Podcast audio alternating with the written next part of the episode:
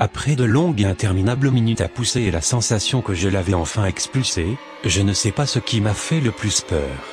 Le fait que le bébé ne crie pas, ou le fait que le docteur, lui, le fasse.